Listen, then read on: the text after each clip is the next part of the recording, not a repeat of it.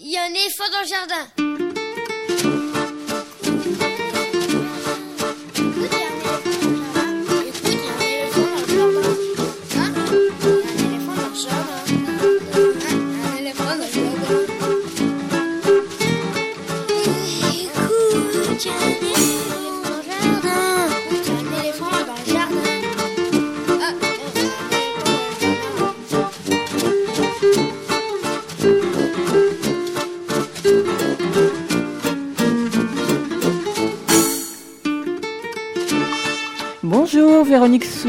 Pour l'actualité culturelle des enfants petits et grands en Ile-de-France. Au programme de l'émission de ce jour, pour commencer les petits papiers d'Estelle, la revue de presse d'Estelle Laurentin. Donc. Bonjour Estelle, Bonjour Véronique. on va parler de quoi? Aujourd'hui, on va parler un petit peu d'argent, mais pas que en fait. Bon, ce sera à toi dans quelques instants. Zoom sur l'actualité des revues sur la culture jeunesse et notre rubrique à la régularité aléatoire. Dans le numéro de septembre de la revue des livres pour enfants, l'article sur la presse animalière nous a particulièrement intéressés. On en parle avec son auteur, Christophe Patrice, ce sera dans une quinzaine de minutes. Le Festival de Marne, festival de chansons et spectacles musicaux dans les villes du Val-de-Marne, démarre cette semaine, aujourd'hui même, pour une quinzaine de jours avec une belle programmation pour les enfants, le refrain des gamins. Présentation avec son programmateur Gilles Avis, ce sera à 11h. Puis Gabriel, Lucas et Augustine proposeront leur chronique littéraire dans la cuisine d'Augustine et de Gabriel, ce sera vers 11h30. Comme chaque premier mercredi du mois, Mayalène Berasategui, historienne, spécialiste de l'enfance, propose son billet d'humeur et ce sera vers 11h40. Et puis en toute fin d'émission, nous retrouverons Lionel, Lionel Chenaille pour sa lecture hebdomadaire d'un extrait de littérature générale sur le thème de l'enfance et ce sera quelques minutes avant la fin. À la mise en nom d'aujourd'hui derrière la vitre, c'est Gilles Brézard. Bonjour Gilles. Et puis des infos sur les spectacles, les CD, les livres pour les enfants qui viennent de paraître. Vous écoutez FM et nous sommes ensemble jusqu'à midi. L'adresse de la radio 42 rue de Montreuil dans le 11e, le téléphone 01 40 24 29 29. Pour écouter la radio en direct ou en différé via des podcasts et pour suivre notre actualité, c'est sur, sur la bande FM 93.1, sur le net à ligrefm.org, sur les réseaux sociaux Facebook et Twitter. Et puis le podcast de l'émission est disponible à l'écoute ou à l'abonnement à partir de votre application habituelle de podcast installée sur votre smartphone ou sur votre tablette. Et nous commençons cette émission avec une nouveauté discographique pour les enfants, comme nous le ferons chaque semaine dorénavant. Aujourd'hui, un nouveau titre de la collection Écoute et devine chez Didier Jeunesse, qui fait découvrir aux plus jeunes les instruments traditionnels des quatre coins du monde. Il y a eu l'Afrique, le Brésil, la musique klezmer. Cette fois-ci, ce sont les instruments du Maghreb. Un livre CD dont la réalisation musicale est signée Jean-Christophe O'Haraud. Le principe est toujours le même, une petite devinette pour découvrir le son de l'instrument, suivi par un très court extrait musical avec le dit instrument, pour finir avec un morceau qui réunit les cinq instruments, à savoir la derbouka, le ney, l'oud, le ganoun et le violon. Dans l'album, dans l'album aux épaisses pages cartonnées, illustrées par Charline Picard, l'instrument est caché sous un flap à soulever délicatement, mais n'apporte pas d'infos supplémentaires. Le CD est court, une dizaine de minutes, va à l'essentiel pour inciter le jeune enfant à discerner les sonorités de chaque instrument. C'est simple, didactique et réalisé avec beaucoup de soin. Bon, vous n'allez pas jouer aux devinettes, alors on va aller directement à la dernière plage, celle qui réunit tous les instruments de ce livre CD qui s'appelle donc Les instruments du Maghreb de Jean-Christophe O'Haraud, illustré par Charline Picard, qui est sorti chez Didier Jeunesse à la fin du mois d'août dans sa collection Écoute et devine. Et le morceau qu'on écoute justement s'appelle Adikati. Et maintenant, écoute les instruments joués tous ensemble. Tu entends d'abord la darbouka, puis le ney et l'oud, le canoun et enfin le violon.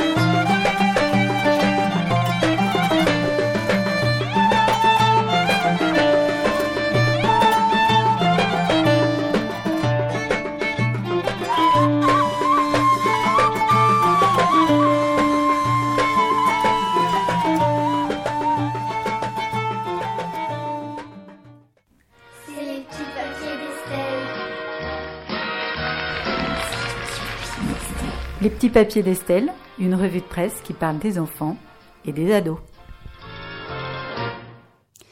Alors, cette semaine, dans la presse, entre deux unes sur Chirac et sa marionnette des Guignols, son enterrement et les hommages des Français, on a quand même parlé justice pour les mineurs, ou plus exactement, budget de la justice pour les mineurs.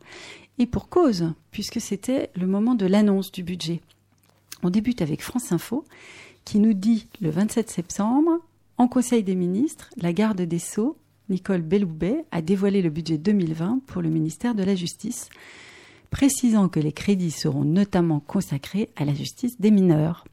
Le Monde, toujours du 27 septembre, détaille les promesses du gouvernement sur la justice des mineurs.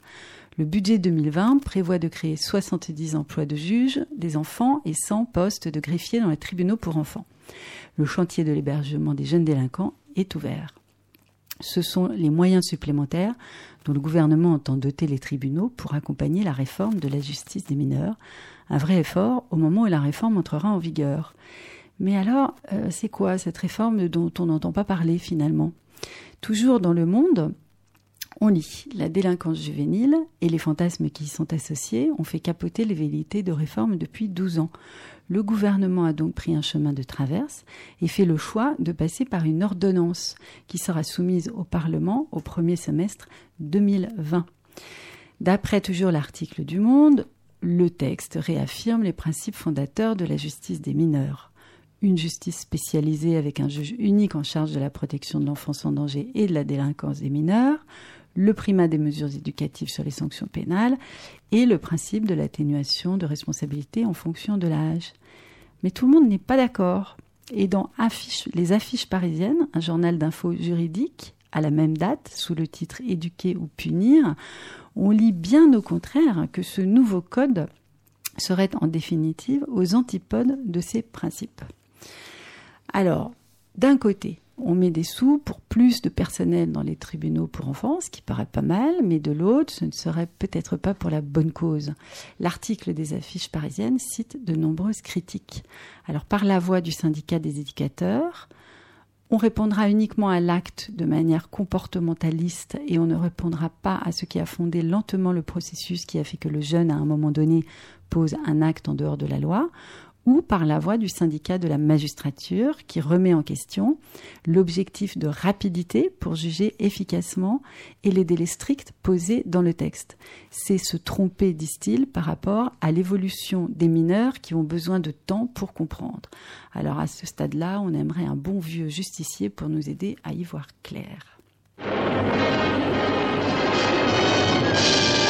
Un cavalier qui surgit lors de la nuit court vers l'aventure au galop. Son nom, il le signe à la pointe de l'épée, Z qui veut dire Zorro.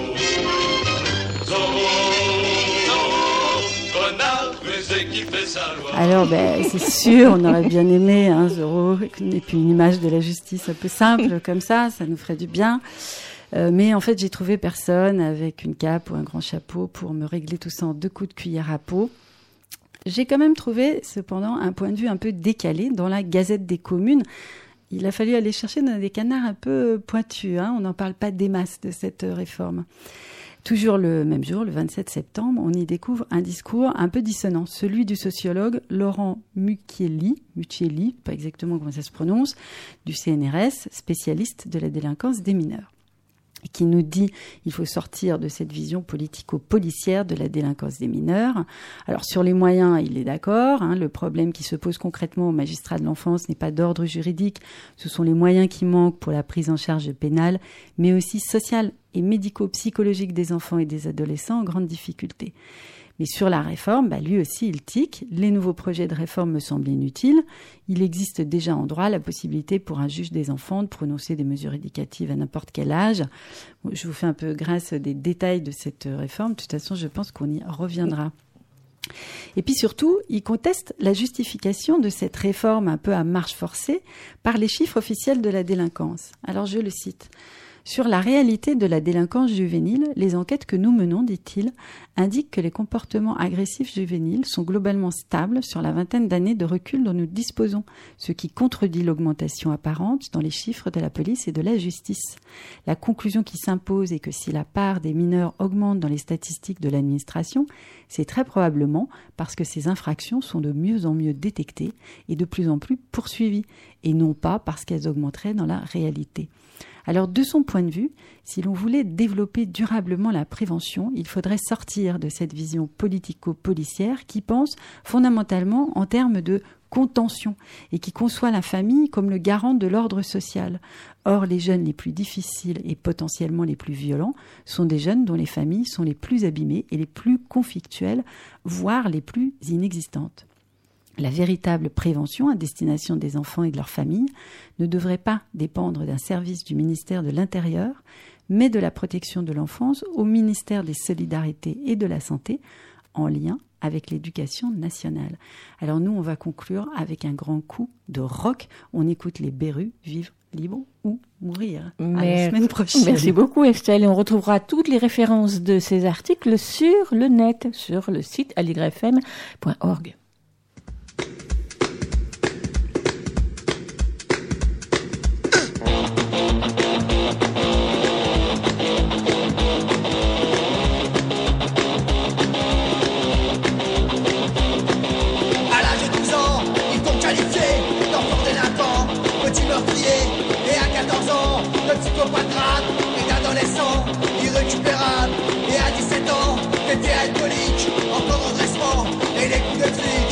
flic. Et à 18 ans, tu as fait l'armée chez les délinquants.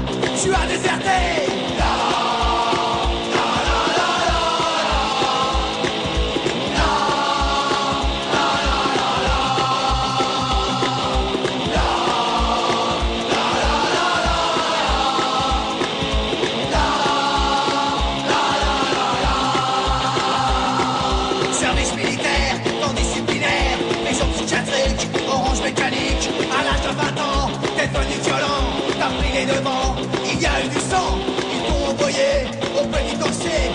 D'écouter, au lieu de t'aider, quand tu sortiras, il n'y aura rien pour toi.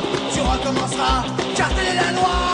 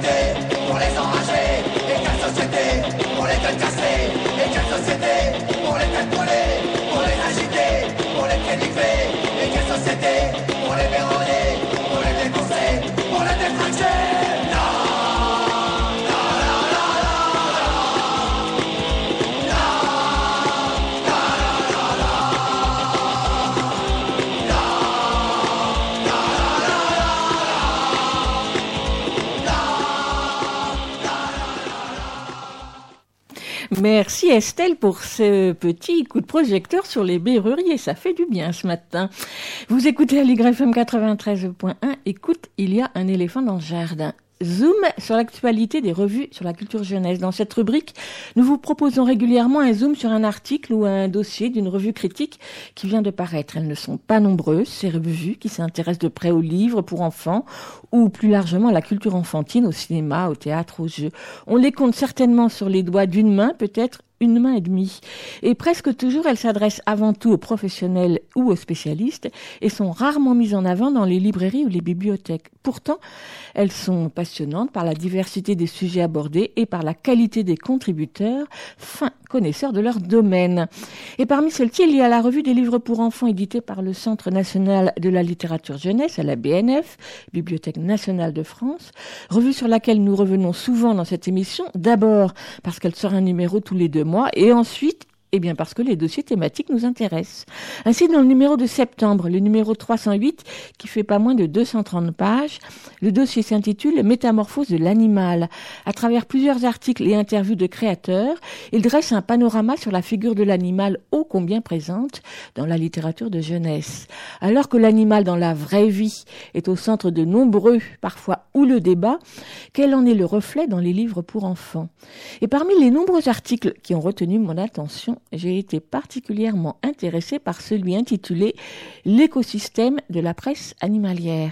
Et je suis donc allée rencontrer son auteur, Christophe Patrice, bibliothécaire au Centre national de la littérature pour la jeunesse. Micro.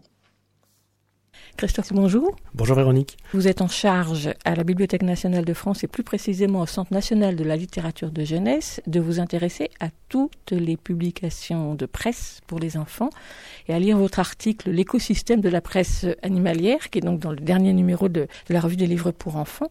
La presse pour enfants est assez euh, explosive en même temps on dirait que c'est un peu les montagnes russes. Oui, il se passe, euh, il se passe vraiment beaucoup de choses, euh, mais depuis toujours, depuis le, le début de la presse, on, on se rend compte qu'il y a une- un vrai laboratoire, une vraie expérimentation dans la presse jeunesse, d'autant plus dans une presse euh, qui devient de plus en plus thématique et de plus ciblée, comme la presse animalière.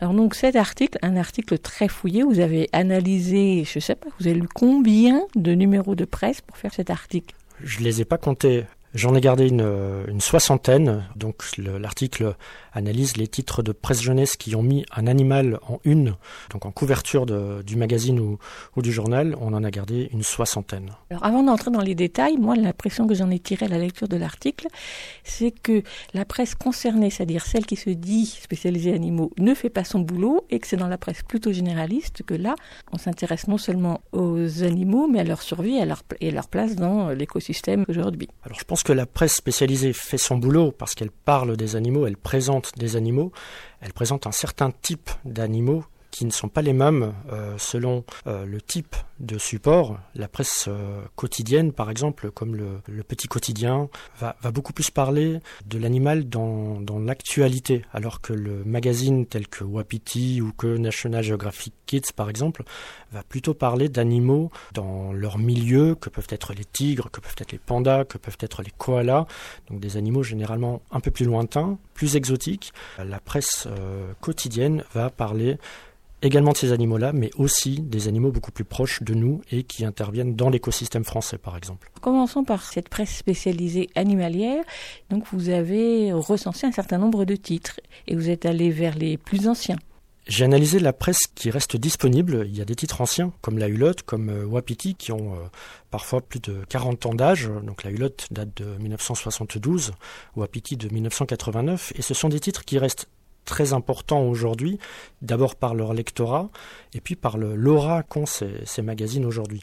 Il y a des, magazines plus récents qui se sont créés et qui sont très intéressants justement dans la manière différente de, traiter le- les animaux parfois parce qu'ils dépendent d'organismes directement politiques ou tout simplement parce qu'ils émanent de, particuliers qui sont des passionnés. Je pense à, Salamandre Junior par exemple, qui est un, un magazine assez exemplaire qui pourrait ressembler à Wapiti dans, dans le contenu, sauf qu'il ne présente pas du tout les mêmes animaux que Wapiti. C'est-à-dire? C'est-à-dire que on ne verra pas dans la petite salamandre ou dans Salamandre Junior, donc ce sont deux, deux titres qui s'adressent à des âges différents mais qui sont la même euh, maison, on n'y verra pas de une sur euh, les lions, les girafes, euh, les éléphants, on verra plutôt des taupes, on verra plutôt des animaux de nos campagnes peut-être des renards parce qu'ils sont, ils sont présents chez nous, mais ils préfèrent parler des animaux qui sont dans l'environnement des enfants français et suisses, puisque la revue est suisse, telle qu'on les connaît aujourd'hui. J'aimerais bien que vous nous disiez quand même quelques mots sur la hulotte, parce que dès qu'on évoque la hulotte, on a toujours des yeux qui s'ouvrent et qui pétillent, car il y a toujours quelqu'un autour de nous qui non seulement a lu la hulotte quand il était petit, mais en a gardé précieusement les exemplaires. Oui, la hulotte, ça reste euh, vraiment un, mythe, même dans la presse jeunesse. C'est un des titres euh, anciens qui continue de fonctionner le mieux, qui est un titre euh, 100% indépendant, créé donc euh, par Pierre Déhomme en 1972. Et c'est toujours lui qui gère euh, de A à Z l'ensemble de cette revue. C'est une revue qui a en apparence peu évolué depuis 1972, ce qui montre qu'on n'est pas obligé de toujours faire des nouvelles formules et, vouloir plaire à des nouveaux publics avec des, remises en question de, de, logos et de mise en page et de, couleurs. La Hulotte, c'est vraiment un, un, vieux navire qui continue de, comme un brise-glace euh, qui arrive à vraiment arriver à bon port et, et, qui touche des publics très très divers. Ça s'adresse au départ aux enfants, mais on sait que la Hulotte est lue par des adultes autant que par des enfants. Il travaille tout seul? Non, je pense qu'il travaille euh, en équipe. Je n'ai pas exactement le, le, détail de la manière dont il travaille, mais je pense que là, il délègue quand même une partie de, de son travail. Alors, à l'autre bout du spectre, on peut mettre, euh, enfin, je mettrais le groupe euh, Bayard Milan, qui a un certain nombre de titres. Et donc, eux, euh, le groupe, les journaux, les responsables éditoriaux, ne travaillent pas du tout de la même façon que la Hulotte. Ils ne travaillent absolument pas de la même façon. Déjà, c'est un groupe, c'est un groupe qui travaille très différemment du fait qu'il ne touche pas le même public qui ont un public qui reste très important, mais qui n'est sans doute pas le même que celui de, la Hulotte.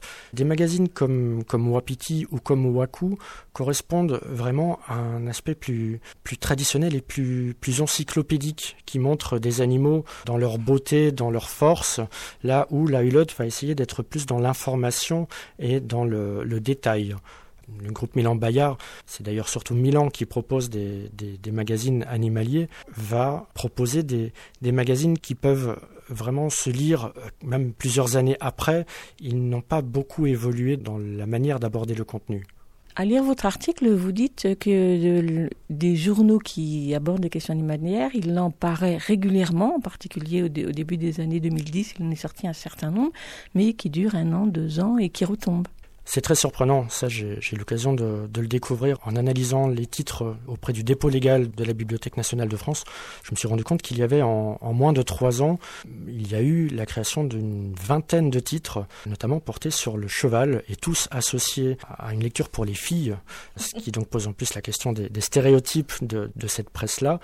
Donc une vingtaine de titres qui ont disparu aussi vite qu'ils sont apparus. Il y a beaucoup de tentatives, il y a beaucoup d'essais qui se font dans, la presse jeunesse. On lance des idées euh, à tout va et euh, on verra bien ce qu'il restera au final. C'est aussi le, ce qui est passionnant dans, la presse jeunesse, c'est de pouvoir justement voir des, expériences aussi éphémères et qui témoignent pleinement de leur époque. Christophe Patrice, vous êtes intéressé aux insectes. Pourquoi aux insectes? Je me suis surtout intéressé au fait que aucun des magazines animaliers n'avait mis un insecte en une dans le courant de l'année, en cours en tout cas. Je me suis demandé pourquoi. J'ai été voir ailleurs. J'ai donc découvert que les insectes, on les trouvait en une des magazines plus scientifiques, que sont par exemple Science et Vie Junior ou Science et Vie Découverte ou Cosinus, ou Là aussi, dans la hulotte, il y a eu un numéro coccinelle et c'est le seul numéro qui montrait un insecte ou une araignée en une. Les insectes ne sont pas montrés ni considérés de la même façon, semble-t-il, dans la presse animalière. On, dirait que ce ne sont pas des animaux qui mériteraient d'être mis en une, comme s'ils n'étaient peut-être pas assez mignons, peut-être pas assez attirants.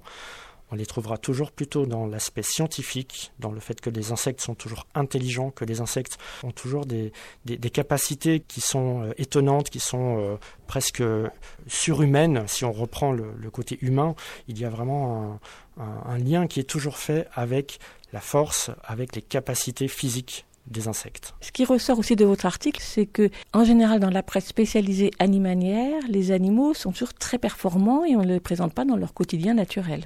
Alors je, pense que c'est une mode. En effet, on le voit de plus en plus. Les animaux sont toujours soit des animaux médecins, soit des animaux qui vont aider l'homme d'une manière ou d'une autre, ou dont l'homme va s'inspirer pour lui-même augmenter ses performances.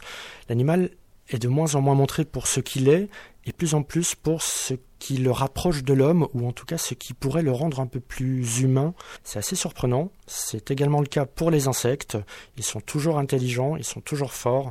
Les animaux médecins, on le retrouve également beaucoup dans les, albums documentaires aujourd'hui.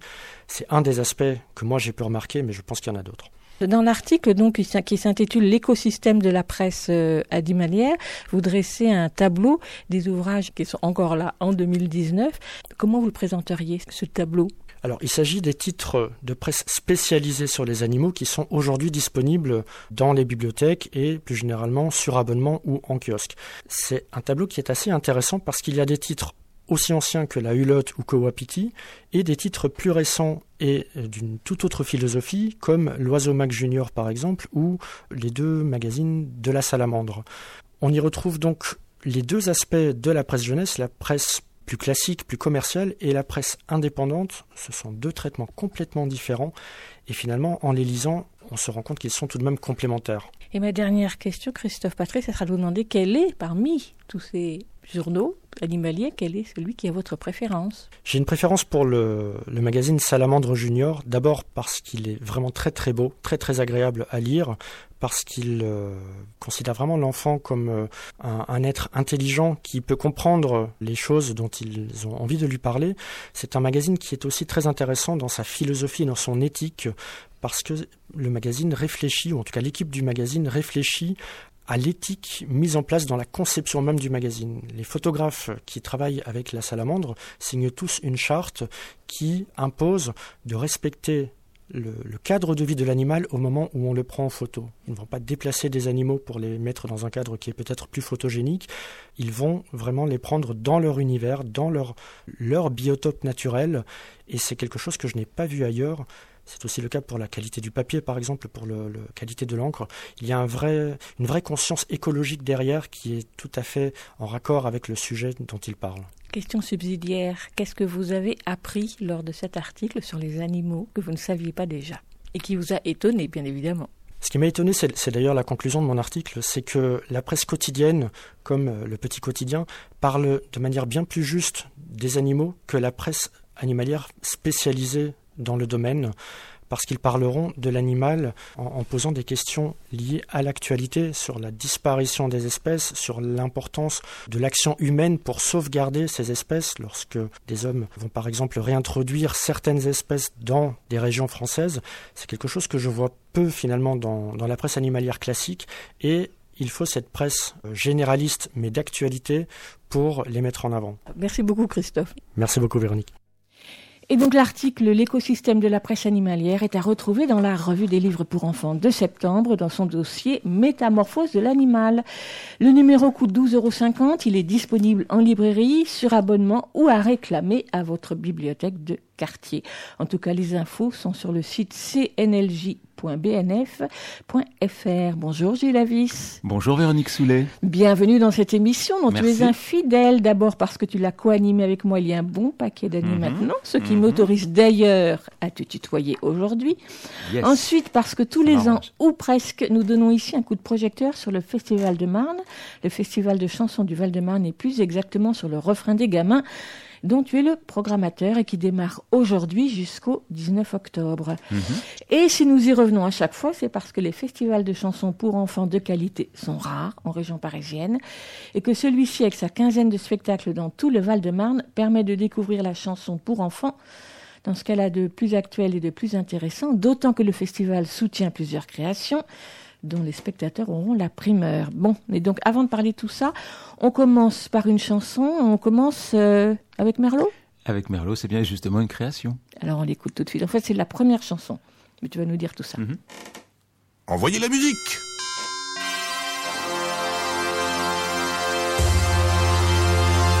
Chers auditeurs, sportifs et sportives, vous êtes bien sur Radio Citus Altus Fortus.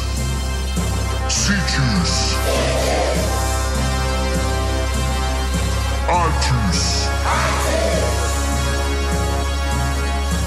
Fortus.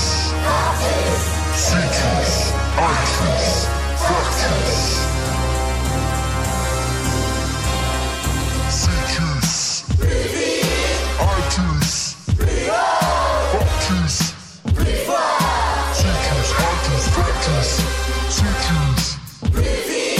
Fortus.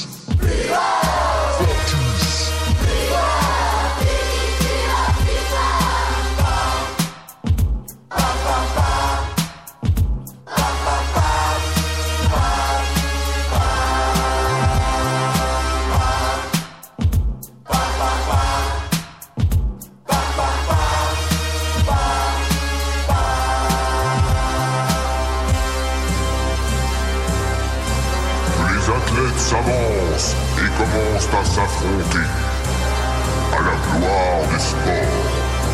Allez, et que le meilleur gagne. À la radio.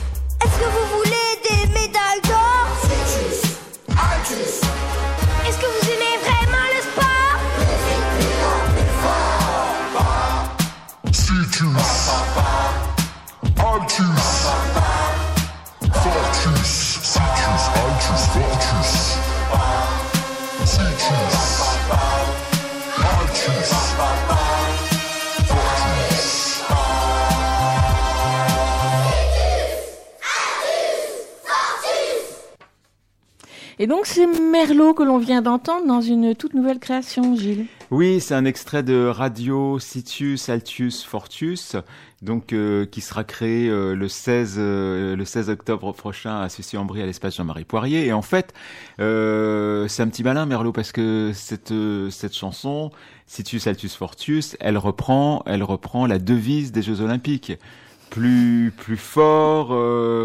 Plus, plus vite, plus haut, plus fort. Et, euh, et donc, euh, bon, ça va bientôt être les Jeux Olympiques, donc euh, son spectacle va énormément tourner, bien sûr. Ah, c'est pour ça qu'il est malin. Et donc, euh, et donc là, il recrée une émission de radio. Donc, euh, c'est bien aussi de commencer par ça. Et en fait, il est un, un, un comment dire, un, un présentateur euh, sportif euh, un petit peu, euh, un petit peu, comment dire, un peu ringard, qui s'appelle euh, Jean-Michel Grosbidon. Et, euh, et, et donc, il, il donne plein d'infos euh, sportives bidons.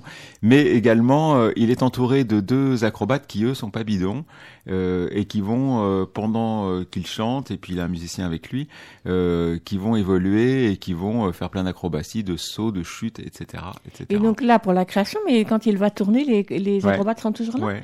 Et donc dans la chanson, on entend des enfants. Est-ce qu'il y aura des enfants sur scène? Alors là, non, mais euh, Merlot est quelqu'un qui aime beaucoup les enfants, qui aime beaucoup. Euh, Ça tombe bien, le, il chante le- pour le- eux. le contact, ouais, ouais, ouais, mais je, je sais aussi qu'il euh, qu'il fait volontiers des, des ateliers dans les écoles, donc euh, je pense que ça peut aussi se transformer en voilà en, en atelier et qu'il y ait aussi des enfants sur scène. C'est pas le cas là puisque le spectacle n'est pas encore créé, je ne l'ai pas vu. Euh, j'en ai vu des photos, euh, c'est en cours, voilà, ça promet. Je pense que ça va être vraiment bien. Puis Merlot, il a vraiment une vraie personnalité euh, généreuse, euh, immédiate, touchante, très très comme ça, et, et avec un vrai, une, une vraie ligne directrice. Il sait très bien ce qu'il veut faire, donc euh, je sais que ça va être bien. On aurait bien voulu, on aurait bien voulu qu'il soit là ce matin, mais Il pas. il était justement en train de, Ouais. de travailler. Donc le concert aura lieu le 16 euh, octobre, donc le mercredi 16 octobre après-midi à 15h à Soucy-en-Brie. Alors j'aime bien qu'on redonne très de façon très rapide, on va Mm. dire, euh, ce qu'est le festival euh, de Marne, donc un festival de chansons. Donc c'est la combienième édition Ce n'est pas 33. marqué sur la plaquette là, 33, on, si. on cache son âge Si, là. si. Ah oui, mais il faut l'ouvrir la plaquette. Ah bah oui. Pas sur la couverture. Ah bah non, non, c'est pas sur la cour. Eh. C'est la 33e édition, euh, dite 33 docteurs, oui, 33 tours. Et, euh, et donc, euh, et, donc c'est un festival de chansons, mais c'est plus qu'un festival de chansons. Parce que c'est vrai que l'ADN du festival, c'est la chanson française. Maintenant, c'est devenu un festival de chansons, musique, musique du monde. En- en jeune public, il y a aussi du théâtre musical depuis longtemps. Il peut y avoir de l'opéra. Donc c'est vraiment non seulement un festival de chansons, mais un festival ouvert sur tout ce qu'est la voix. Et il y a même euh, cette année, comme un peu tous les ans maintenant, un spectacle où il y a peu de voix. C'est le spectacle de Pascal Ayerbe. Euh, et donc ce, ce- ce nouveau spectacle de Pascal Ayerbe, bah, figurez-vous qu'il chante. Il chante deux ou trois chansons, ce qui est quand même une première parce que en général dans ces dans ces spectacles comme Morceaux en sucre, il n'y a pas de chansons. Et là, dans Léger comme une note, eh ben il y en a deux ou trois. Et je me suis dit bon, mais ça c'est vraiment un bon prétexte pour que pour qu'il soit. enfin. Ah ouais, ça me fait tellement plaisir. Il avait, il était déjà venu, mais là, ça me fait vraiment plaisir que ce soit avec une belle forme d'instruments euh, bricolés comme il en a le secret. C'est lui, il est luthier, il fabrique des instruments incroyables. Et puis, euh, c'est toujours un chercheur de son.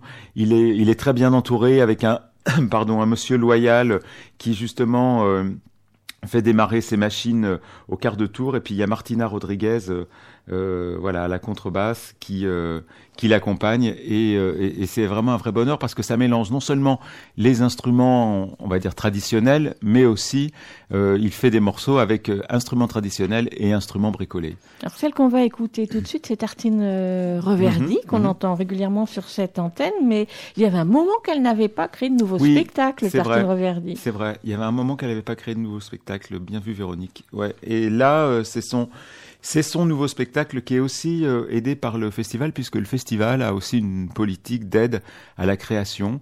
Donc c'est un spectacle que l'on soutient. Euh, et il y a des gens avec qui euh, on, on a des fidélités, comme ça Merlot en fait partie, Tartine Reverdy en fait partie également. Puis il y a d'autres gens, euh, on le verra tout à l'heure, euh, avec qui euh, c'est la première fois que l'on travaille, ou qu'on soutient en tout cas. Euh, financièrement, même si ce sont euh, des soutiens modestes, mais bon, on sait aujourd'hui que les spectacles sont faits de ça, plus ça, plus ça, plus ça, plus ça. Puis moralement, ça aide. Et moralement, ça aide, voilà. Donc là, ça s'appelle Dans les bois. Oui. Et, Et- c'est- et on est tous des animaux, je crois. hein. On est des animaux, oh oh, on est des animaux. On est des animaux, oh oh, on est des animaux. Comme je parle animal, je pars manger mon cheval. Et toi, mon petit poussin, je te veux que du bien. Je suis pas pour la torture, j'aime trop fort la nature. Je ne supporte pas l'idée d'une bête criée. Et je ne crois pas vraiment que les animaux existent pour que nous, les bonnes gens, on mange leurs cuisses. Dans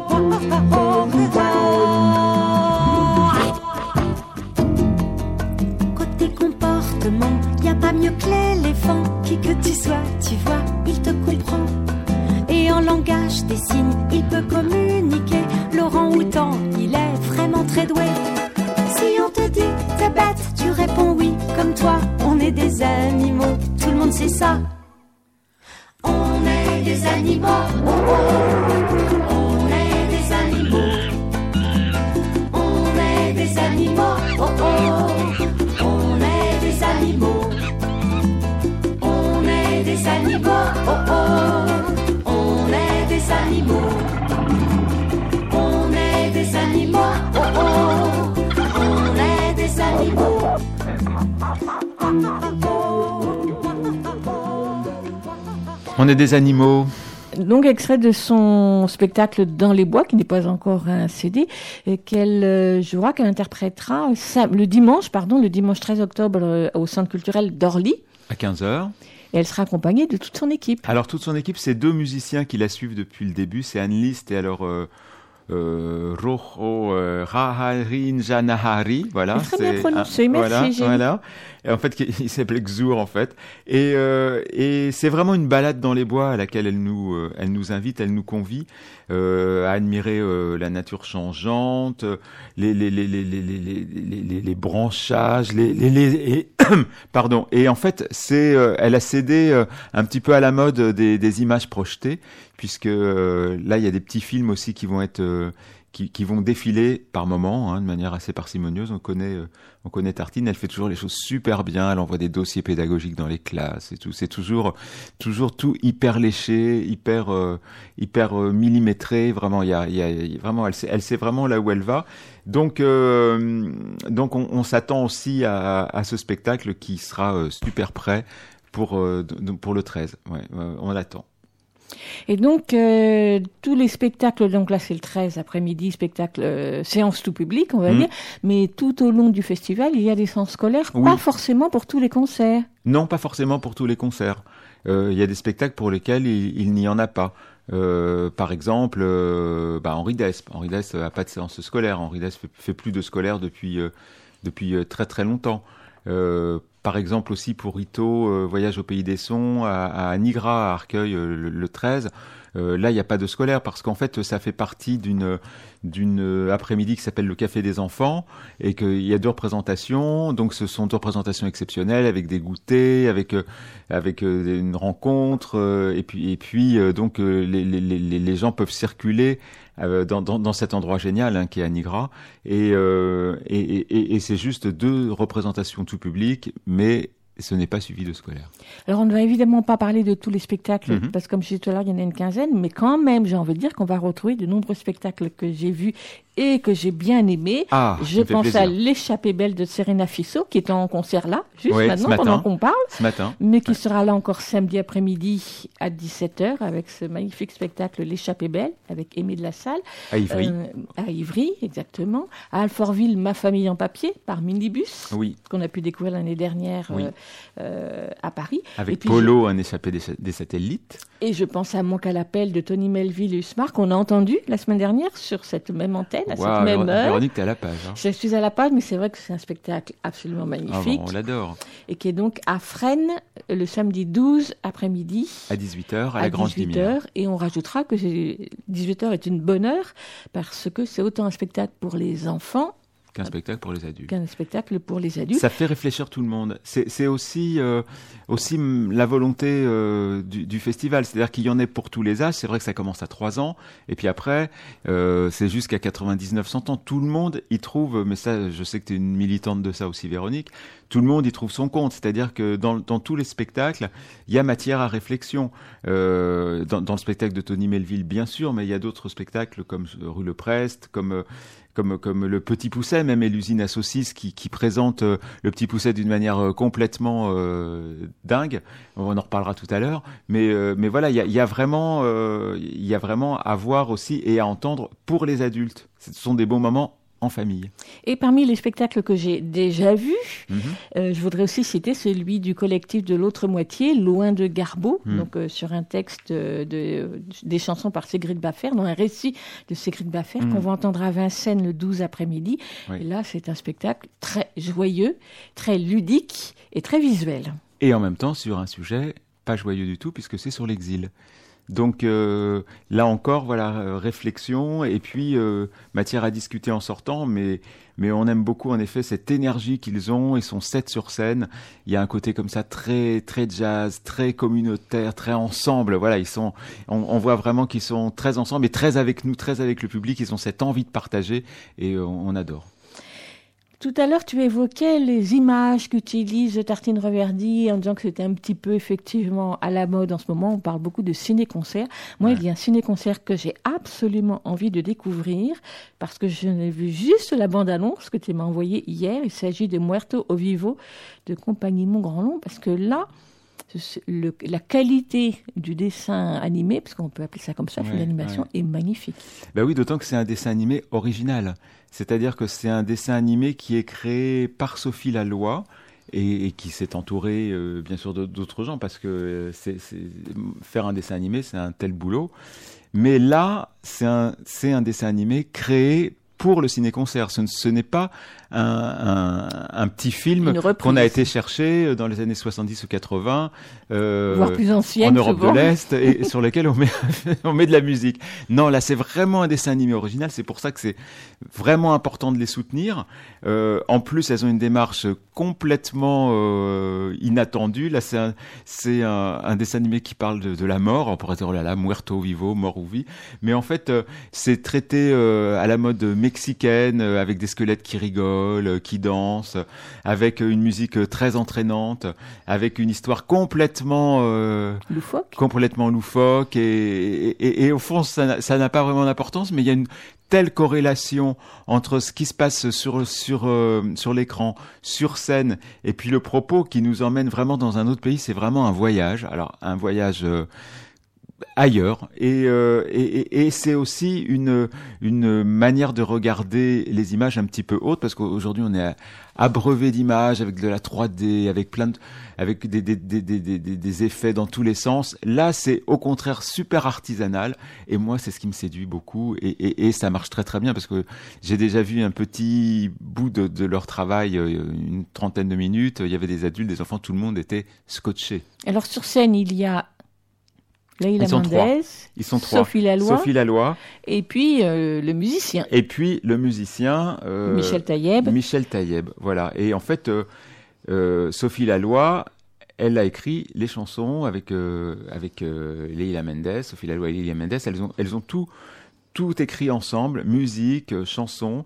Et puis évidemment, euh, même si euh, Leila Mendes, elle a pas réalisé le film en tant que tel, elle a elle a du tempérament. Autant vous dire qu'elle y a mis aussi sa patte. Et celle qu'on écoute, extrait donc de ce spectacle, c'est Rob et Erta.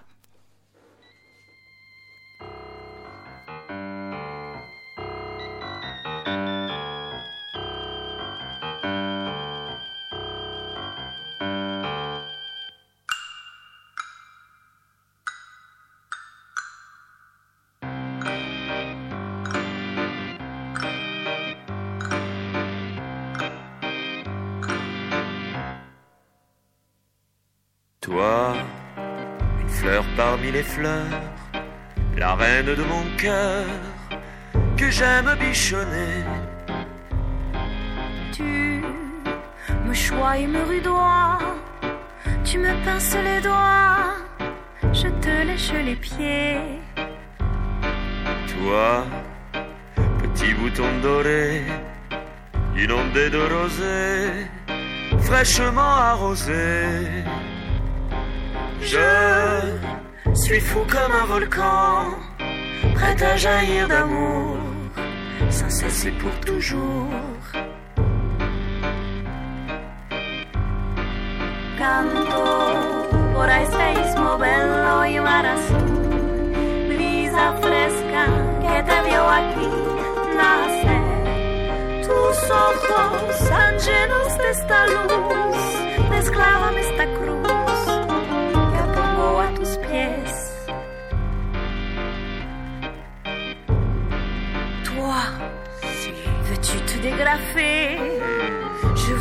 t'attraper. Où cours-tu te cacher Tu m'attires et mon satire, et je cherche ma lyre pour chanter mon abcès. Je suis ton souffre-douleur, le baume de ton cœur, lorsque tu veux croquer. Tu m'échappes et je t'enlace, entre choc et de glace, tu aimes me renvoyer.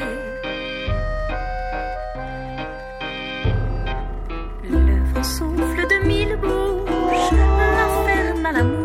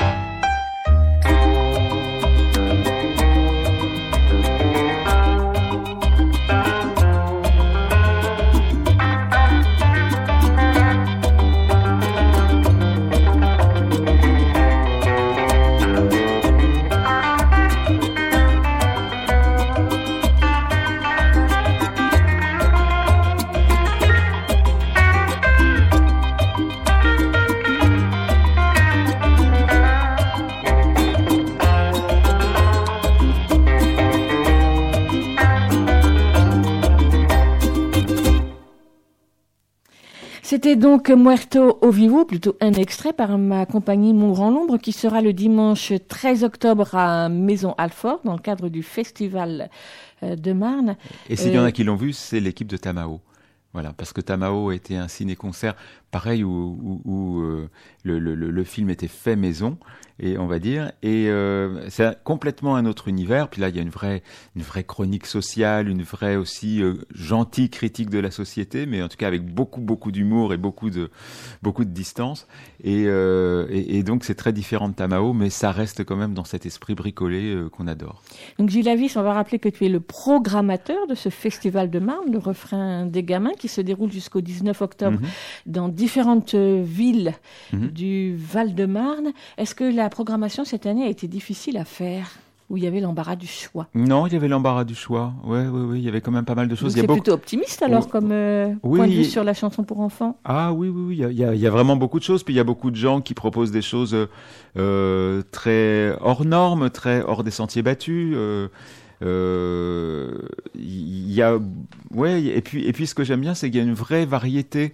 Et puis il y a toujours des surprises, des surprises du dernier moment, des choses euh, dont on te parle, et, et, et puis euh, tu vas le voir et puis tu trouves ça super. Et, et voilà, mais même si les programmations se font de plus en plus tôt, c'est vrai qu'en en janvier, février, moi les gens m'appellent et il faut quasiment avoir bouclé quoi. Ah oui, parce qu'il faut Donc, imprimer euh, au mois de mars. Voilà, donc euh, do- donc c'est un petit peu ça c'est un petit peu dommage parce que des fois on passe à côté de choses qui pourraient euh, qui pourraient euh, rentrer dans une programmation et qui sont juste créées au printemps ou en fin de printemps et et on peut pas les voir et il faut avoir déjà programmé mais oui, il y a pas mal de choses, il y a pas mal de choses que j'ai pas pu programmer cette année et que j'espère bien mettre dans ma programmation l'année prochaine. Alors un spectacle que j'ai vu également oui. Et que je suis très heureuse qu'il passe euh, donc euh, ce samedi après-midi à Arcueil, c'est rue Le Prest. D'autant plus heureuse euh, qu'il n'y a pas de CD et que je pense qu'il n'y aura pas de CD si j'ai bien compris.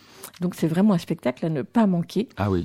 C'est vraiment une belle relecture des, des, des morceaux d'Alain Leprest pour le jeune public. C'est à partir de 7 ans, bien sûr, mais, mais en tout cas, c'est vraiment à hauteur d'enfant. Il y a une comédienne qui est formidable, qui joue euh, le petit Alain Leprest euh, dans sa famille, et le petit Alain Leprest avec sa famille très aimante, avec ses rêveries, avec sa poésie, avec sa découverte du dictionnaire, sa grand-mère, etc. C'est vraiment un très très beau spectacle qui a été construit à partir de témoignages et d'interviews d'Alain Leprest. Et, euh, et sur scène, c'est c'est vraiment c'est magique aussi. Il y a, il y a, il y a un beatboxer euh, qui qui qui, qui modernise entre Mm. guillemets, qui, qui dépoussière aussi. On pourrait croire que c'est de la chanson, euh, voilà, très très écrite. Mais oui, c'est de la chanson très écrite. Mais on peut aussi en faire quelque chose de, de très actuel, de très moderne et qui parle vraiment aux enfants. Et, et à chaque fois, ça marche vraiment du tonnerre, quoi. Alors celle qu'on va écouter, je l'ai choisie parce qu'il y a quand même eu des enregistrements et donc Mm. c'est quand même parfait. C'est tout ce qui est dégueulasse porte un joli nom Eh et oui. ça, ça plaît aux gamins. Et à nous aussi.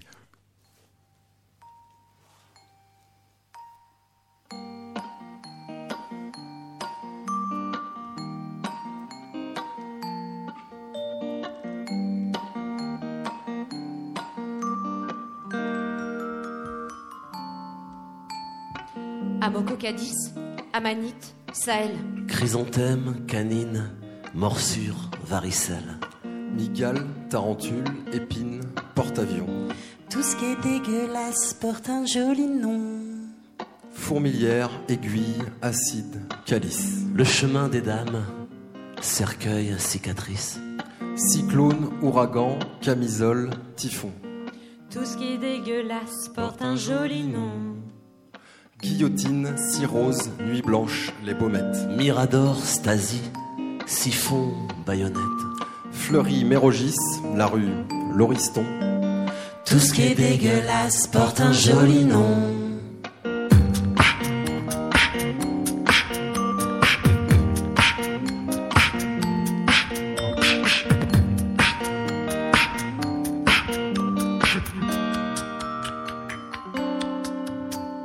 Amidal, pavot, vérole, aspirine, échymose, ortie, sanglot, carabine, carmélite, javel, cobra, charenton. Tout ce qui est dégueulasse porte un joli nom. Camorra, péplum, cyanure, mafioso, Tiananmen, amen, rasoir et ciseaux, Hostie, Vatican, Jean-Marie, Mormon, tout ce qui est dégueulasse porte un joli nom.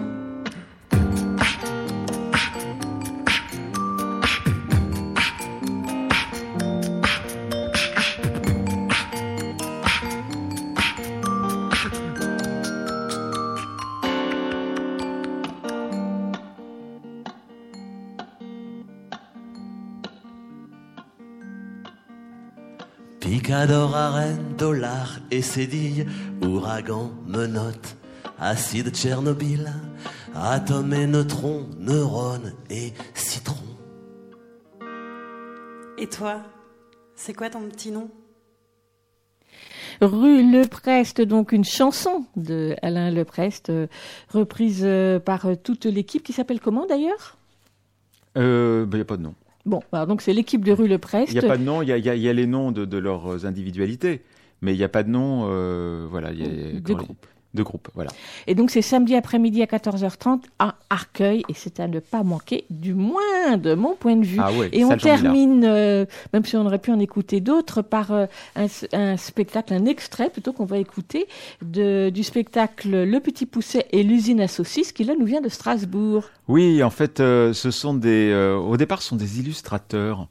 Euh, Il y a le, y a un duo euh, savon tranchant et puis il y a Karl Roussens qui lui est plutôt belge. Et, euh, et donc c'est vraiment une relecture euh, très écolo, bio, euh, très actuelle du Petit Pousset, euh, qui a pas toujours grand chose à voir avec le Petit Pousset. Le, le, le, le, le- l'ogre euh, là est plutôt un, un, un directeur d'usine. Donc euh, c'est l'histoire complètement revue, corrigée, avec des images projetées en direct, bricolées. Ça a beaucoup de saveur et vous allez voir musicalement ça décoiffe. Et donc c'est un livre CD d'abord, ou peut-être en même temps, qui est apparu chez Biscotto, le Mhm. journal Biscotto, qui est devenu éditeur euh, entre-temps. Et donc c'est Sophie Azamble-Leroy, Benoît Prétessaille et Carla Roussen. Donc un livre CD rigolo et une chanson rigolote. Ah oui, j'adore les dessins.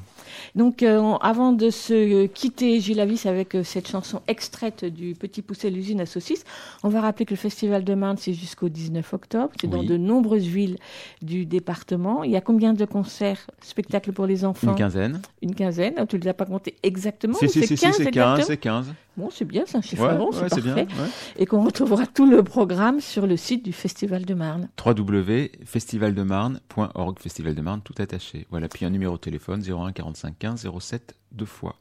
Voilà. Bon festival, Gilles. Merci Véronique.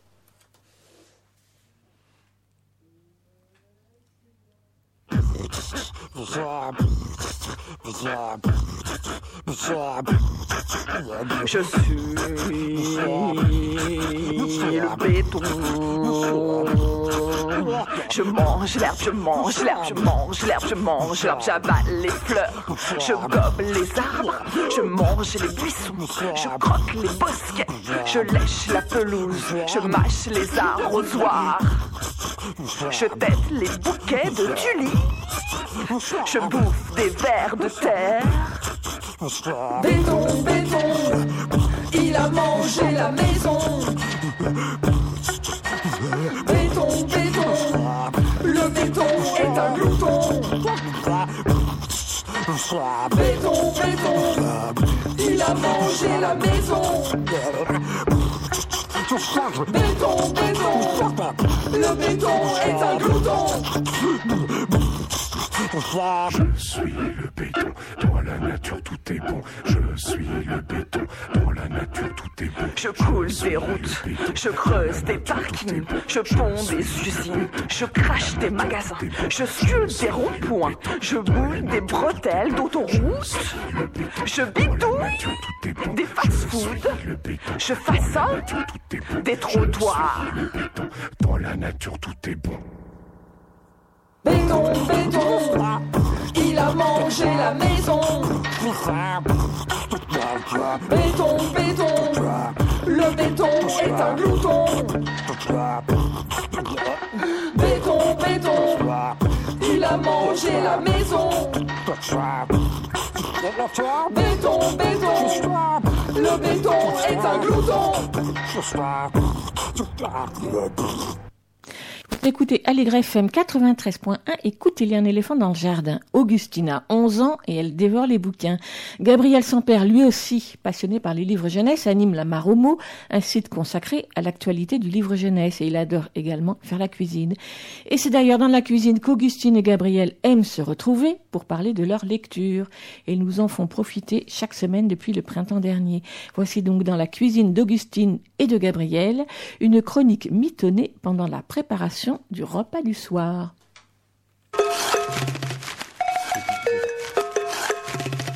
Dans la cuisine d'Augustine Et de Gabriel. Ah, je t'avais pas entendu rentrer, ça va? Oui. J'étais euh, plongé dans, mon dans ma lecture, là j'étais en train de terminer un roman et euh, du coup je t'ai pas entendu. C'est quoi? Euh, ça s'appelle La Reine de la Comédie de Jenny Jagerfeld. C'est sorti chez De la Martinière Jeunesse. C'est l'histoire d'une fille. Bon, comment raconter l'histoire sans trop de raconter? Et puis surtout en donnant envie parce que l'histoire, tu vas voir, elle est un petit peu. C'est en fait c'est une fille qui a établi une liste de choses qu'elle doit faire pour euh, survivre. Par exemple, elle doit euh, ne jamais s'occuper d'un être vivant, ne jamais euh, lire de livres, ne pas trop penser, éviter les promenades en forêt, etc. Au départ, on se demande un peu pourquoi elle veut rien faire de tout ça, et on comprend assez vite que c'est parce que sa mère s'est suicidée, et elle a décidé de, elle, elle doit vivre, elle doit donc survivre, et donc elle ne doit pas faire tout ce que faisait sa mère pour survivre. Donc faire l'inverse. Faire l'inverse, voilà. Par exemple, sa mère adorait lire, donc du coup, elle doit lire aucun livre. Et une autre chose qu'elle a décidé de faire, parce que sa mère était triste, elle a décidé, elle, de devenir la reine de la comédie, donc comme le titre euh, l'indique, en faisant du stand-up. Tu sais, c'est les gens qui font des sketchs sur scène. Bah, Mhm. c'est pas vraiment des sketchs, et ils racontent leur vie, etc. Ils font euh, des blagues sur scène, et donc elle a décidé de faire ça. Alors, le fond est pas, pas joyeux, joyeux, puisque c'est quand même l'histoire d'une fille dont la mère s'est suicidée, mais c'est très drôle, un peu comme souvent euh, savent le faire les, Scandinaves, c'est un roman suédois, parce que tu sens qu'il y a un fond euh, dur avec beaucoup d'humour dedans, notamment euh, bah, justement dans ces, dans ces sketchs ou dans le ton, dans l'écriture. Ça montre aussi euh, une belle relation entre le père et, la fille, puisque le, père élève seul maintenant sa fille et ça parle, bon bah donc voilà, de, se reconstruire quand t'as plus un de tes parents, quoi. Et surtout dans ce genre de situation. Je vais dire un extrait, enfin je vais dire le, le tout début pour que tu vois un petit peu le, le ton. Maman disait que certaines personnes avaient des funny bones, des os drôles. Quand j'y pense, j'imagine des personnes drôles jusqu'au squelette, constituées de drôleries, quoi. Maman voulait dire par là qu'elles étaient nées drôles. Ces personnes-là pouvaient sortir n'importe quelle mauvaise blague et faire rire les gens. Elles n'ont même pas besoin de faire des blagues.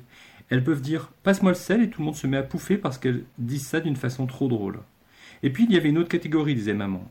Les personnes qui apprennent à devenir drôles. Celles qui collectionnent les histoires, s'entraînent à les raconter, s'entraînent et s'entraînent encore. Et à force, elles remarquent ce qui fait rire les gens et insistent dessus. Enfin, il existe une troisième catégorie de personnes. Celles qui ont beau essayer mais qui ne sont pas drôles du tout. Je crois que ma maîtresse Cécilia en fait partie. J'aimerais tant avoir des os drôles, être drôle sans me forcer. Donc c'est vraiment le tout début du livre, ça, et donc vraiment on va assister à, au fait qu'elle va vouloir faire de la comédie, faire euh, voilà, pour se Son pour survivre. évolution à travers la comédie. Oui, voilà, c'est ça. Donc oui, ça s'appelle La Reine de la Comédie, Jenny Jagerfeld, c'est sorti chez les- La Martinière Jeunesse. Et toi, qu'est-ce que t'es en train de lire en ce moment? Harry Potter. Ah, t'es encore sur les Harry Potter? T'en es au combien? Là, j'en suis à peu près à la moitié du 5. Ah, il y en a 7 Ah oui, d'accord, donc t'es presque à la fin. Oui. T'as lu ça presque tout l'été, non? Oui. C'est quoi déjà le titre du 5, rappelle-moi? Harry Potter et l'ordre du Phénix. Qu'est-ce qui se passe dedans? Bah, si je m'en souviens bien, parce que la fin, je m'en souviens pas trop du film. Ah bah non, mais tu, tu te bases pas sur les films. Oui. Parce que t'as vu jusqu'au, en plus jusqu'au Cinq. cinquième film. Donc là, le prochain que tu vas lire, t'as pas vu le film. Non. Donc qu'est-ce qui se passe là où t'en es? Harry Potter, à un moment, il va être au début du tome, bah, il va être attaqué par des détraqueurs, je crois. Du coup, il va être peut-être renvoyé de Poudlard. Il va avoir un comment ça s'appelle? Un jugement Non, un Un procès? Oui, voilà un procès. Mais heureusement, il y a Dumbledore, le professeur de Poudlard, qui va venir le sauver. Et les parents de Ron, son meilleur ami, son parrain Sirius, d'autres gens, vont faire un, bah, l'ordre du Phénix pour se battre contre, pas vraiment contre les gens, mais qui disent que euh, bah, Voldemort, celui dont on ne doit pas dire le nom, est revenu. Là, tu viens de le dire. Mais bon, euh, Qu'est-ce que ça t'apporte de lire les livres parce que t'as vu les films? C'est pas la même histoire. Enfin, si, c'est la même histoire, mais des fois, c'est pas les mêmes choses, par exemple. Et c'est mieux, les livres ou les films? Qu'est-ce qui est mieux? Sais pas parce que ça fait un moment que j'ai vu les films donc. euh, Mais c'est pas, c'est pas pareil, tout à fait. Oui. C'est le même genre, il y a beaucoup de dialogues dedans. Quand tu regardes le film, c'est énormément de dialogues. Là, c'est des dialogues aussi. On raconte vraiment toute l'histoire, tout euh, ce que pensent les personnages et tout ça. Oui. Je sais plus si c'est Harry Potter qui parle ou c'est quelqu'un qui parle. Non, c'est quelqu'un qui parle de Harry Potter. D'accord. Pourquoi tu as eu envie de lire les livres alors que tu avais vu les films? Pour voir s'il y avait une différence. Parce que déjà, les livres aussi, c'est la vraie histoire de D'accord. J.K. Rowling, oui. Bah du coup, le film, il est repris, donc des fois, c'est pas la même chose. Et l'écriture, justement, elle te plaît? Il n'y a pas trop de descriptions, il n'y a pas trop de... Comment ça, trop de... Bah, des fois, il y a des livres comme ça où, euh, par rapport au film, il, y a, il décrit plein de choses, plein, plein de trucs, et c'est un peu fatigant. Non, Là, ça non, c'est va. pas comme ça. Tu me lis un extrait pour que je vois un peu comment c'est l'écriture, justement? Parce que moi, je les ai jamais lus. Alors ça, Ah, c'est tu- le 4. Et c'est quoi, le 4 Euh, la coupe de feu. Ah oui, c'est le dernier que tu as fini, celui-là. Ouais. Ok. Excellence, exclama Dumbledore d'un air joyeux, quand le vacarme eut pris fin. Nous avons en présent nos trois champions. Je suis sûr que je peux compter sur chacune et chacun d'entre vous, y compris les élèves de Durmstrang et de Beaubaton, pour apporter à nos champions tout le soutien possible. En encourageant vos champions, vous contribuez à instaurer. Mais Dumbledore s'arrêta soudain de parler, et tout le monde vit ce qu'il avait interrompu. Le feu de la coupe était redevenu rouge. Des étincelles volaient en tous sens, et une longue flamme jaillit soudain, projetant un nouveau morceau de parchemin. D'un geste qui semblait presque machinal, Dumbledore tendit la main et attrapa le parchemin entre ses longs doigts. Il le tint à bout de bras et lut le nom qui était inscrit. Un long silence s'installa pendant lequel il continua de fixer le parchemin. Tous les regards étaient tournés vers lui. Enfin, Dumbledore s'éclaircit la gorge et lut à voix haute Harry Potter. D'accord. Te tente de lire mon livre? Ok. Alors moi, je vais pas lire Harry Potter tout de suite parce qu'il y a 7 tomes et que c'est trop long. Tu sais qu'il y a autre chose d'ailleurs après Oui, la pièce de théâtre. Il y a une pièce de théâtre. Donc. D'ailleurs, je voulais la lire aussi. Bon, et bah écoute, euh, je te prête le mien et puis le tien, les tiens, on verra plus tard. Ah oui, j'ai pas dit celui que je suis en train de lire là. C'est sorti chez Gallimard, peut-être les autres Et aussi. ils sont tous sortis chez Gallimard. Ah d'accord, bah c'est tout. C'est J.K. Rowling, c'est ça, Bah oui. l'autrice.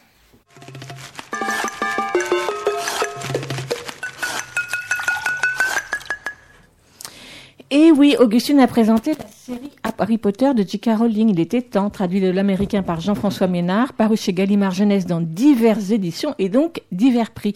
Et Gabriel, lui, a présenté La Reine de la Comédie de Jenny Jagerfeld, traduit du suédois par Rémi Cassaigne, paru chez La Martinière Jeunesse en 2019. Il fait 300 pages, enfin 270 et coûte 14 euros.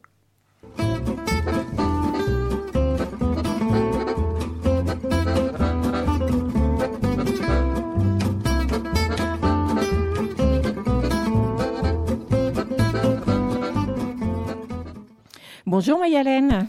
Bonjour. Alors, on se retrouve comme chaque premier mercredi du mois, et là c'est le premier de l'année, donc je suis bien contente de te retrouver pour ton billet d'humeur. Absolument. Alors aujourd'hui, on va parler de Greta Thunberg, mais pas que, parce que je pense que vous êtes tous sous l'eau là. Euh, J'ai été très agréablement surprise de la facilité avec laquelle on a pu énoncer l'idée que c'est pas parce qu'on a 16 ans qu'on dit nécessairement n'importe quoi ou qu'on est manipulé. Le mot agisme étant toutefois largement absent du débat parce qu'il faudrait voir à pas généraliser. Mais c'est quand même très drôle de voir toute une partie de la gauche se dire in petto qu'est-ce que je serais pas pour le droit de vote à 16 ans, qu'est-ce que je serais pas pour le droit de vote à 16 ans, mais je veux pas avoir la date comme Finkelkraut ou Bernard Pivot. Et c'est aussi assez drôle de voir la droite galérer pour essayer de contrer le phénomène, passant du qu'elle retourne à l'école autoritaire au beaucoup plus paternaliste. Il faut pas l'attaquer, mais il faut la protéger de ceux qui l'instrumentalisent. Pour ces détracteurs, Greta Thunberg serait manipulée par des entreprises du capitalisme vert. Moi, je serais le Figaro, je serais rassurée. Après tout, ça veut dire que le capitalisme a encore de beaux jours devant lui. Pourtant, il est possible d'avoir 16 ans et une stature internationale sans faire hurler dans les chaumières. Il y a quelques années, Malala Yousafzai a reçu un prix Nobel de la paix, Finkelkraut, pour reprendre une expression consacrée, ça lui en touchait une sans faire bouger l'autre. Seulement, Malala, elle demande qu'on autorise les filles à étudier au Pakistan, nous on autorise les filles à étudier, ça nous donne une super image de nous. Greta, elle nous dit qu'en tant qu'adulte, on fait pas notre part du job et qu'à cause de nous, on va tous mourir, donc c'est un peu moins glamour. Du coup, pour assurer la cohésion autour d'elle, elle rappelle en permanence qu'elle n'a aucun désir de sortir de son rôle d'enfant, que sa place légitime et la place qui lui ferait du bien d'occuper est à l'école. Les adultes sont immatures et c'est pour ça que les enfants sont obligés d'intervenir. On est dans l'inversion liée à un temps de crise et pas à la recherche de davantage d'égalité.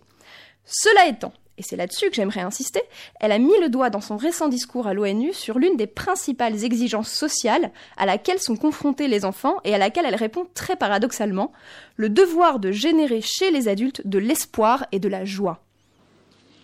This is all wrong. I shouldn't be up here. I should be back in school on the other side of the ocean. Yet you all come to us young people for hope. How dare you? Donc traduction, tout ceci est anormal, je devrais pas être ici, je devrais être de retour à l'école de l'autre côté de l'océan, et pourtant vous vous tournez vers nous les jeunes en quête d'espoir, comment osez-vous? Ce qu'elle verbalise très clairement, c'est un contrat social entre les adultes et les enfants qui est en fait très rarement posé. Les adultes donnent aux enfants un monde qui fonctionne et les enfants génèrent chez les adultes des émotions, la joie et l'espoir, qui leur servent de carburant pour se lever le matin et pour faire marcher la machine. Il y a autre chose derrière. Il y a la promesse du pouvoir. Il y a donnez-nous l'énergie aujourd'hui et vous aurez le pouvoir demain. Les adultes ont cassé la machine, la promesse du pouvoir ne fonctionne plus, et donc venir voir les enfants pour leur demander de remettre du carburant, c'est un peu fort de café. Et pourtant, c'est précisément quand rien ne va plus et que les adultes trouvent leur identité un peu trop lourde à porter, que les enfants qui incarnent l'espoir en un avenir meilleur entrent en scène. Ça fait littéralement plusieurs siècles qu'on fonctionne comme ça. Le plus connu des, mini-représentants de bonheur de notre côté du globe s'appelle Jésus. La dévotion au Christ enfant s'est développée avec différentes formes selon les époques. Au Moyen Âge, le Christ enfant est associé à l'hostie et la mangeoire de la crèche à l'autel de l'église. Manger l'hostie, c'est manger l'enfant et se procurer par ce biais-là la nourriture physique et spirituelle dont on a besoin pour continuer d'avancer.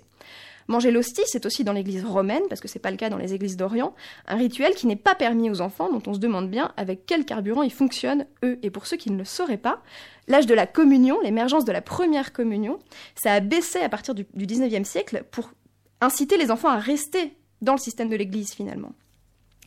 Il y a aussi beaucoup de pratiques de dévotion à des statues du Christ enfant, et l'une des plus connues, celle du petit Jésus de Prague, a émergé au beau milieu des guerres de religion. Je ne vous parle pas des différents courants mystiques qui incitent les adultes, toujours en temps de crise, à cultiver une enfance spirituelle, c'est-à-dire, pour le dire vite, à accepter son impuissance et lâcher prise. Beaucoup plus récemment, lors de la Grande Dépression, les enfants acteurs ont eu pour mission de soutenir le moral de l'Amérique, la plus, la plus connue d'entre eux étant Shirley Temple. Au-delà de la starification, les scénarios de nombreux films dans lesquels elle a joué la mettent en scène résolvant des problèmes pour des adultes abattus ou leur redonnant de l'espoir. On retrouve le même phénomène avec la petite bijou dans la France de Vichy ou Roselito dans l'Espagne de Franco. Je ne vous parle même pas d'enfants ayant un réel rôle politique comme la future Elisabeth II prenant à 14 ans la parole à la BBC en 1940 pour réconforter les enfants évacués vers les campagnes. Ce qui est très paradoxal, c'est qu'avec son discours alarmiste, Greta Thunberg provoque chez ses soutiens la même joie, le même espoir que celui qu'elle reproche aux hommes politiques de venir chercher. Et elle le provoque parce qu'elle est une enfant. On retrouve le même phénomène dans le nouveau film de Gilles Demestre, une série de portraits d'enfants qui se battent pour leurs droits, dont vous pouvez voir les affiches à Paris un peu partout. Le film s'appelle Demain est à nous. Pas aujourd'hui est à nous, demain est à nous. Il s'agit pour le spectateur d'éprouver de l'espoir face à des actions que nous jugeons extraordinaires parce que nous préférons croire que nous sommes naturellement les seuls à pouvoir les mener, tout en ne se sentant pas directement menacés par ces actions parce qu'elles ne seront synonymes de pouvoir pour ceux qui les exercent que demain. On a tous nos limites, Greta Thunberg, il y a énormément de choses sur lesquelles elle arrive à transiger. Elle peut aller aux États-Unis sans parler des enfants migrants, venir à l'Assemblée à Paris sans prendre position sur des traités de commerce international. Elle ne militera probablement jamais directement pour les droits des enfants. Mais il y a une chose sur laquelle elle ne négociera pas. Elle n'est pas là pour apporter de l'espoir. Elle n'est pas là pour apporter de la joie. Elle est là pour nous foutre la trouille parce qu'elle est intimement persuadée que, contrairement au titre du film de Gilles Demestre, demain ne lui appartient pas du tout. Elle a compris qu'on attendait d'elle parce qu'elle est une enfant de l'énergie et de la joie, que ça galvanise les foules, mais que ça ne résout pas les problèmes. Faisons-lui l'honneur de l'écouter vraiment. Faisons-lui l'honneur de ne pas céder à la pensée magique selon laquelle les générations qui nous suivront feront mieux que nous. Elles ne sont pas meilleures que nous. Elles ont simplement moins le choix. Merci Maya-Hélène, c'est toujours aussi lumineux. Au mois prochain.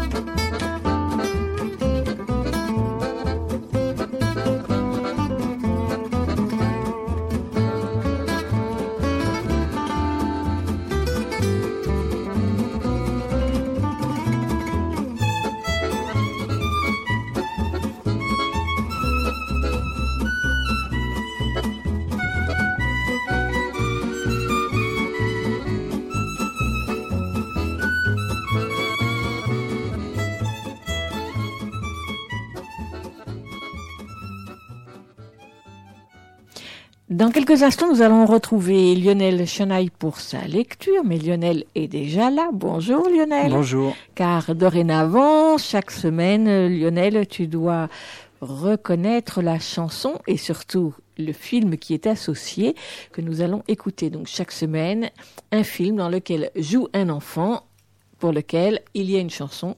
On l'écoute tout de suite.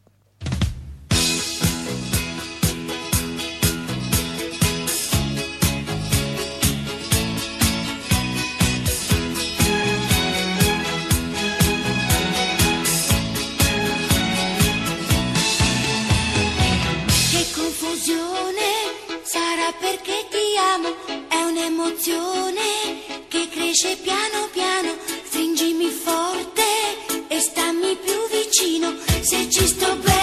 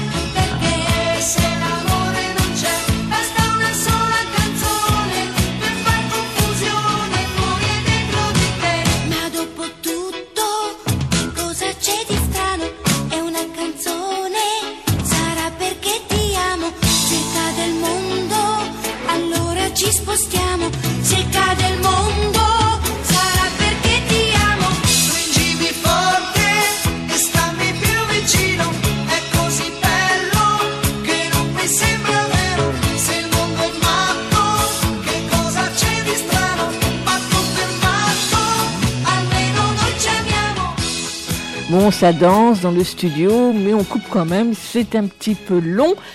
Et de toute façon, Lionel, tu as reconnu quelle Alors, est cette chanson J'ai reconnu la chanson, oui, ça a bercé ma jeunesse. C'est Sarah Perchetti Amo de Ricci et Poveri. Oula, le bel accent italien. Ouais, n'est-ce pas?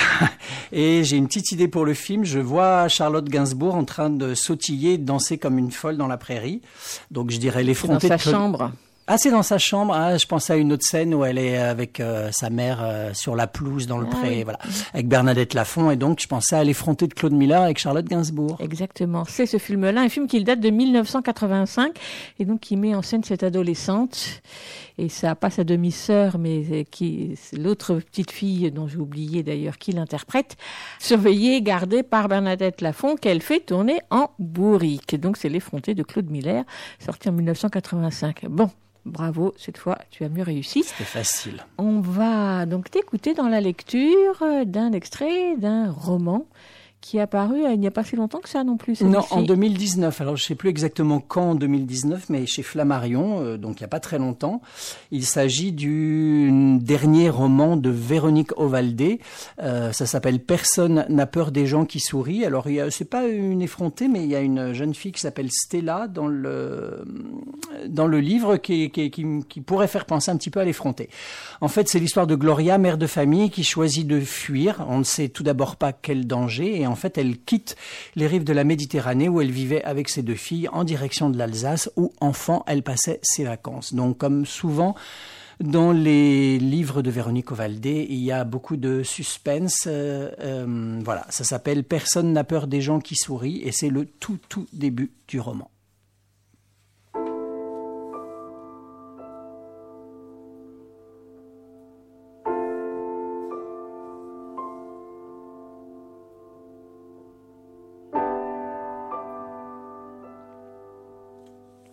Gloria était prête depuis tellement longtemps que lorsqu'elle a pris sa décision, elle a eu besoin d'à peine une heure pour tout emporter. Attraper les passeports, les carnets de santé, le beretta de son grand amour, choisir deux livres pour Stella dans la pile des livres à lire, deux peluches de loulou, ainsi que sa peau de mouton préférée, retrouver le mastermind au milieu du foutoir de la chambre de Stella, emballer une paire de chaussures pour chacune d'entre elles, brosse à dents, doliprane, thermomètre, peigne à poux, habit chaud. Il ferait froid là où elles allaient, et les petites n'avaient jamais eu froid de leur vie. Ce matin-là, elle avait déposé Loulou devant son école, et Stella était partie en bus avec ses copines. Et il n'avait pas fallu qu'elle pense à ce qu'elle allait leur imposer dans la journée, et dorénavant. Il n'avait pas fallu qu'elle pense que c'était la dernière fois que Stella voyait ses copines, alors que celle-ci avait pris toute la place dans sa vie, et qu'elle passait son temps à les raccompagner chez elle, puis à être raccompagnée par elle. Dès la porte de l'appartement franchie, elle commençait à échanger avec ses amis sur son téléphone portable. C'est toi qui raccroche. Non, c'est toi, raccroche. Non, non, c'est toi qui raccroche. On raccrochera toi et puis on s'écrit. Considérant de plus en plus que ce qui se déroulait dans cette maison ne la concernait en aucune façon. Gloria a appelé l'école de la petite et le collège de la grande. Elle a dit qu'un incident familial était survenu et qu'elle devait récupérer les filles dans la demi-heure. On la connaissait. On savait que la vie des filles n'était pas toujours facile. On a autorisé. Elle a commencé par Loulou. C'était plus simple. Il était dix heures et demie, une heure avant la cantine. Loulou aurait faim, mais elle serait de toute façon plus aimable, plus compréhensive, plus clémente, plus confiante que Stella. Le loup était en effet monté dans la voiture en racontant ses histoires de petite fille de six ans, comme si sa mère avait coutume de venir la prendre en pleine matinée à l'école, et que ce genre d'événement ne risquait pas d'interrompre son discours incessant. Elle a parlé d'une soirée pyjama prévue pour la semaine suivante, de Cyrine qu'il avait poussée dans la cour, et puis de ses deux dents du haut, il y en avait possiblement une troisième, qui allait tomber, et de sa peur de les avaler si le décrochage se produisait pendant son sommeil. Elle a informé sa mère qu'elle préférait les nombres pairs, parce que dans les nombres impairs, il y en a toujours un qui reste tout seul. Elle a continué de babiller, attachée à l'arrière sur son réhausseur, regardant par la fenêtre le bord de mer et les palmiers. On va chercher ta sœur, a dit Gloria. Et Loulou a encore une fois eu l'air de trouver cela absolument normal. Stella, comme sa mère le craignait, n'était pas du tout dans le même état d'esprit. Elle a mis du temps à sortir de cour. Gloria faisait le pied de grue devant la guérite du gardien du collège. Elle savait ce que le jeune gardien pensait d'elle. Il avait les yeux vrillés sur son décolleté. C'était à cause du 95E. Stella est finalement arrivée. Elle a traversé la cour jusqu'à la grille, sublime et fatigante, traînant les pieds le plus lentement possible, déjà voluptueuse, acné sur les tempes, nuque dégagée par un chignon à l'emporte-pièce, chevelure bicolore, elle avait été une enfant blonde, elle devenait brune. Chevelure si longue qu'elle constituait un élément à part de sa personnalité quand elle la lâchait. T-shirt noir, pantalon noir, basket blanche gribouillée au feutre. Gloria s'est dit Il faut que j'arrête de dire les petites. Stella n'a plus rien d'une petite. Et elle remarque une nouvelle fois combien sa fille semble encombrée par ce corps qui se métamorphose sans lui demander son avis. Cependant, à cet instant précis, Gloria a surtout envie de la secouer. On est pressé, dit-elle, la mâchoire contractée. Stella, de derrière sa frange, avec son sac d'école recouvert de messages au Tipex balancé sur l'épaule la plus basse, dit C'est quoi encore ce bordel? Ta sœur nous attend, comme si ça pouvait être une réponse. Stella est montée à l'arrière en soupirant. C'était sa nouvelle façon de communiquer, soupir et haussement d'épaule. Loulou lui a proposé des chips. Stella a refusé d'un signe de tête. Gloria s'est installée au volant, elle a tendu la main par-dessus son épaule. Ton téléphone? Stella a froncé les sourcils, mais elle était assez perspicace pour comprendre que lui arracher son téléphone n'était pas un caprice de sa mère. Il se passe quoi? Tu nous emmènes où?